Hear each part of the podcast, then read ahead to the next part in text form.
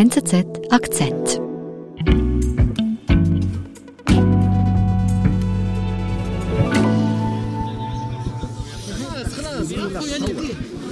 أنتم يا شعب تونس العظيم في كل أنحاء العالم في تونس وفي غير تونس Das hier ist Kais Said, den wir da gerade hören. Das ist Tunesiens Präsident, der vor zwei Jahren gewählt wurde.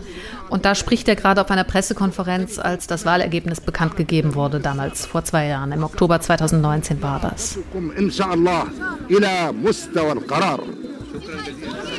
Damals hat das in der Bevölkerung eine Riesenfreude ausgelöst. Ich erinnere mich noch an diese Pressekonferenz. Das war damals in der Innenstadt von den Tunis, von der Hauptstadt. Und da sind die Leute wirklich zu Tausenden auf die Straße gegangen und haben gefeiert und gejubelt und sind Autokurse gefahren. Und nach den ganzen Enttäuschungen über den Zustand nach dem arabischen Frühling hat er damals mit einem Riesenvorsprung gewonnen, hat fast drei Viertel der Stimmen bekommen und wurde vor allem von jungen Leuten gewählt. Mhm, also große Hoffnung da damals vor zwei Jahren. Und wie ist denn das jetzt heute? Ja, heute sieht es leider ein bisschen anders aus. Er wird immer autoritärer in der Art, wie er regiert. Er hat ja am 25. Juli die Macht an sich gerissen, hat das Parlament de facto kaltgestellt und den Regierungschef entlassen. Und seit September regiert er eigentlich alleine als Alleinherrschender. Also das ist jetzt gar nicht so, wie man sich das vor zwei Jahren äh, vorgestellt hatte in der Bevölkerung. Wie sieht man denn das heute? Ja, genau das wollte ich herausfinden und äh, bin dann eben los und habe vor allem mit jungen Leuten gesprochen, um so ein bisschen besser zu verstehen, wie sie das sehen und wie sie heute nach zwei Jahren über Kais Said denken. Als Kai Said vor zwei Jahren die Präsidentenwahl in Tunesien gewann, stand die Jugend hinter ihm. Jetzt aber fragen sich viele, wohin Said das Land steuert. Sarah Mersch hat mit den jungen Leuten gesprochen.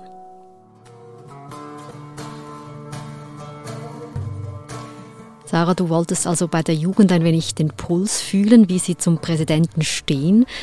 Wie bist du denn da vorgegangen? Also ich lebe ja in Tunis und habe das auch alles mitbekommen in den letzten Wochen und Monaten, die ganzen Diskussionen, die es da gab. Und mir ist bei meinen Recherchen, egal zu welchem Thema, jetzt aufgefallen, dass es generell so ein bisschen schwierig war, kritische Stimmen zu finden. Also dass Leute zwar durchaus unterschiedliche Meinungen hatten, aber dass sie das ungern offen gesagt haben, Journalisten gegenüber. Und ich bin dann bei dieser Reportage, um so ein paar junge Leute zu finden, äh, zum Justizpalast gegangen, also zum Justizministerium, weil es da gerade Proteste gab.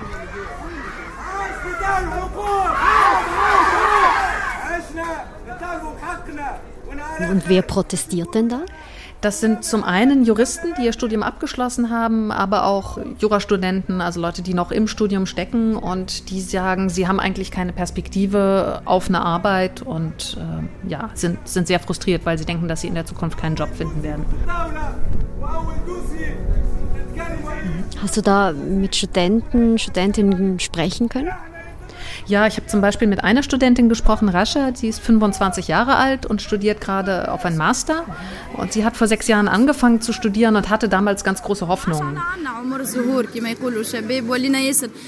Also Hoffnungen auf eine, auf eine Arbeit als Anwältin. Genau, sie hat davon geträumt, Richterin zu werden oder Anwältin. Das war so ihr, ihr großer Traum und hatte auch gar keinen Plan B, hat sie gesagt, sondern sie dachte eigentlich, mit dem Jurastudium ist sie äh, auf der sicheren Seite. Mhm. Und dann haben sich aber die, die Bedingungen geändert. Es ist überhaupt nicht mehr möglich, Anwalt zu werden oder, oder Richter. Da haben sich die Zulassungsbeschränkungen äh, haben sich geändert. Mhm.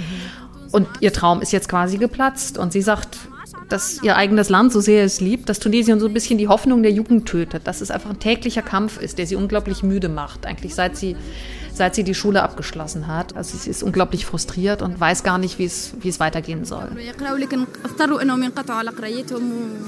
Insgesamt sind mehrere Zehntausend junge Leute in dieser Situation, sagt sie, die in den letzten Jahren alle ihr Studium abgeschlossen haben und jetzt quasi auf der Straße stehen und keinen Job finden. Und sie sagt, davor muss einfach eine Lösung her. Es muss irgendeine Lösung gefunden werden. Die müssen irgendeinen Status bekommen äh, und sie brauchen eine Perspektive.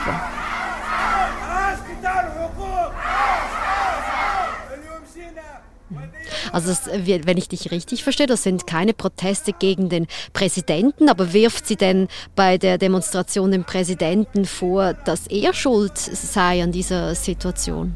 Nein, so ist das nicht. Also ich habe sie natürlich auch nach Kaiszeit nach dem Präsidenten gefragt. Da hat sie so ein bisschen zurückhaltend geantwortet und wollte sich da jetzt nicht so weit vorwagen. Sie hat aber gesagt, sie hat noch Hoffnung, weil er den Ruf hat in Tunesien, dass er sich sehr für die Belange von jungen Leuten interessiert und dass er sie sehr ernst nimmt. Und deshalb hat sie durchaus Hoffnung, dass sich da jetzt was tut.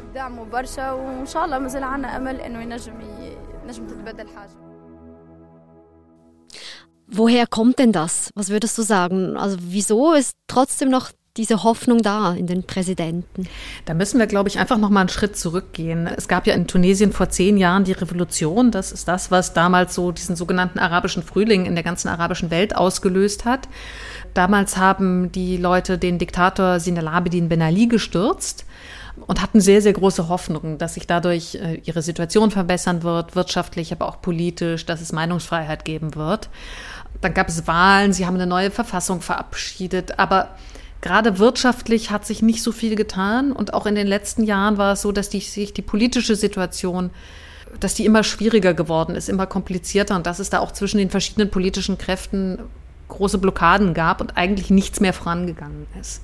Und in dieser Situation wurde dann eben vor zwei Jahren Kai Said gewählt. Der hat früher selbst Jura unterrichtet an der Uni von Tunis und deshalb haben eben viele Leute gesagt, okay, der ist Jurist, der hat, ähm, der hat einen Sinn für Gesetze, der hält sich an Gesetze, der ist sauber, das ist niemand, der jetzt irgendwie korrupt ist und da ganz komische Seilschaften hat in die alte politische Klasse oder in die Wirtschaft. Und deshalb war da eben so viel Hoffnung und er hat diesen Ruf, dass er, dass er die jungen Leute ernst nimmt und der ihnen zugehört hat und sich mit ihnen ausgetauscht hat. Mhm.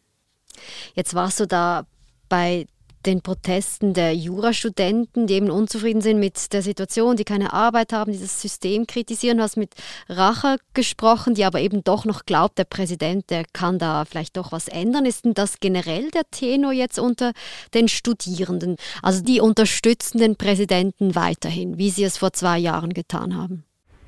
Ja, es kommt so ein bisschen darauf an, mit wem man spricht und wie offen sich die Menschen auch, auch äußern wollen. Aber ich glaube, ein Großteil der Jugend unterstützt ihn nach wie vor. Ich habe auch mit anderen jungen Leuten gesprochen. Ich ähm, war beispielsweise in dem Viertel Busalzela. Das ist ein eher ärmliches Vor äh, Viertel in einem Vorort von Tunis.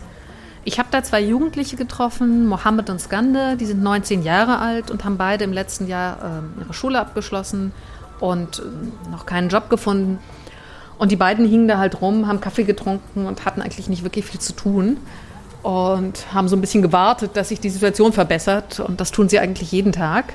Die Arbeitslosigkeit in Tunesien ist generell ähm, hoch und vor allem eben unter jungen Leuten sehr, sehr hoch. Und was viele beklagen, ist, dass es sehr schwierig ist, einen Job zu finden, wenn man keine guten Kontakte hat. Mhm dass es Vetternwirtschaft gibt, dass man eigentlich jemanden kennen muss, um irgendwie einen Fuß in die Tür zu kriegen. Und gleichzeitig ist es eben so, dass die Wirtschaft am Boden liegt, einfach nach, nach zehn Jahren. Der Beamtenapparat ist unglaublich aufgebläht, äh, Korruption ist ein sehr, sehr großes Thema und da ist es schon für Leute mit dem Studium schwierig, einen, äh, einen Job zu finden. Und wer, wer nicht studiert hat, wer keine Ausbildung hat, für die ist es eben noch, noch schwieriger.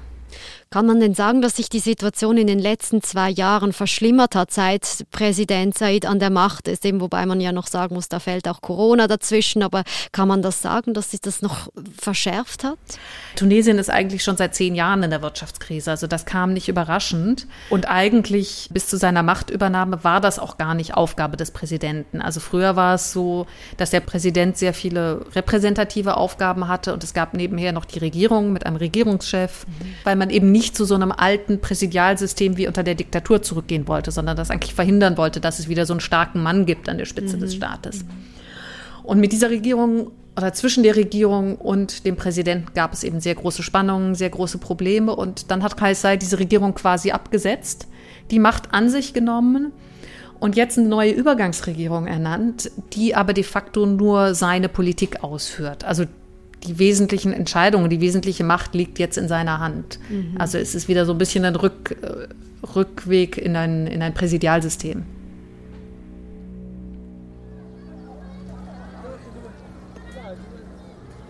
Und wie sehen denn das jetzt die zwei Jungen, die du da getroffen hast? Die haben das beide eigentlich zunächst mal positiv gesehen.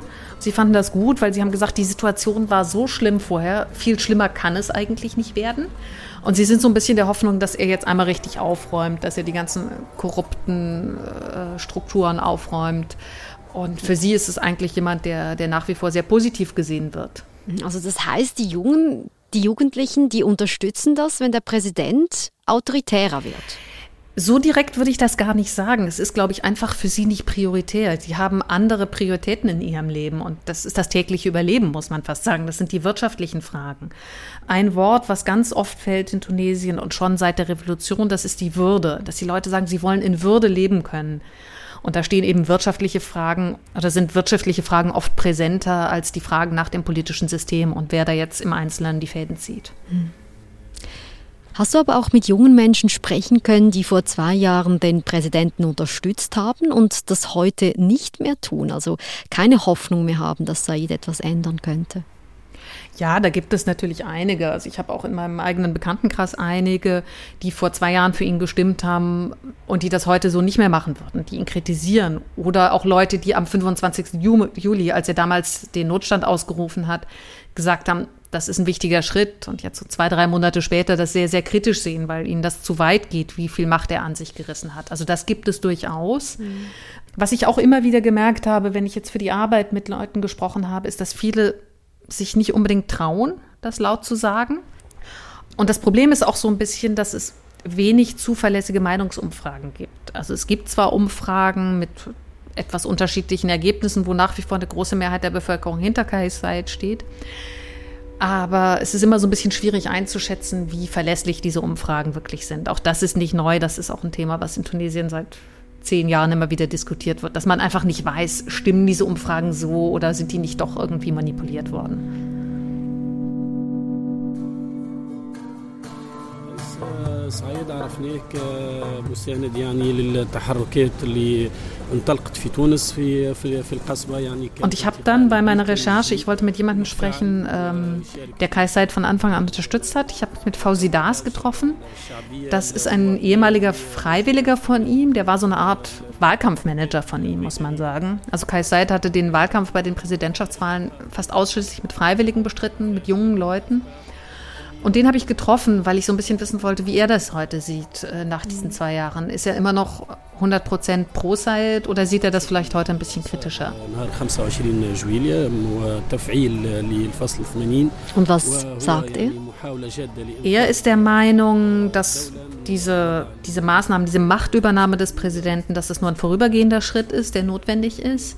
Der Präsident hat angekündigt, dass es irgendwann eine Änderung des Wahlgesetzes geben wird und eine neue Verfassung. Die will er der Bevölkerung in einem Referendum zur Abstimmung vorlegen. Es soll also eine Volksabstimmung darüber geben. Also sehr demokratisch, nicht so autoritär. Ja, man weiß halt nur nicht, wann das passieren wird und wie frei dann diese potenziellen Wahlen und diese Abstimmung tatsächlich sein wird. Aber Fausidas glaubt nicht, dass Kaiser ein neuer Diktator wird.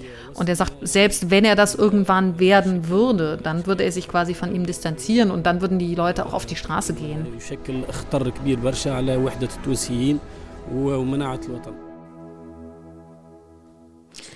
Jetzt hast du mit so vielen Jugendlichen gesprochen, mit Studierenden, die einen Abschluss haben, keinen Job seit mehreren Jahren, mit Schulabgängern, die einen härteren Kurs eigentlich noch fast fordern vom Präsidenten. Viele Junge, die Hoffnung haben, dass sich noch etwas ändert, andere, die sich vielleicht doch ähm, von dem Präsidenten abgewendet haben. Was würdest du sagen, was nimmst du denn jetzt mit von deiner Recherche? Also ich glaube, das Entscheidende wird mittelfristig sein, wie sich die Wirtschaft entwickelt und ob KSI da Antworten liefern kann auf die doch sehr, sehr drängenden Probleme. Ähm, also Tunesien steht de facto einfach kurz vor einem Staatsbankrott und das ist einfach so eine drängende Situation, da müssen sehr, sehr dringend Antworten her. Mhm. Und ich glaube, was auch wichtig ist, ist, dass die Jugend, die tunesischen jungen Leute ähm, in den letzten zehn Jahren seit der Revolution ein ganz neues politisches Selbstbewusstsein entwickelt haben. Also was ich ganz oft gehört habe, ist, dass viele sagen, na, wir haben vor zehn Jahren einen Diktator vertrieben. Und wenn wir Kai Said irgendwann loswerden wollen, dann können wir das. Also sie glauben wirklich an diese Kraft der Straße und sie glauben, dass sie eine politische Macht haben. Insofern ist das, glaube ich, ist es durchaus möglich, dass wenn das umschlägt, wenn sich die wirtschaftliche Situation nicht schnell bessert, dass dann auch die Stimmung im Land sich anders entwickelt.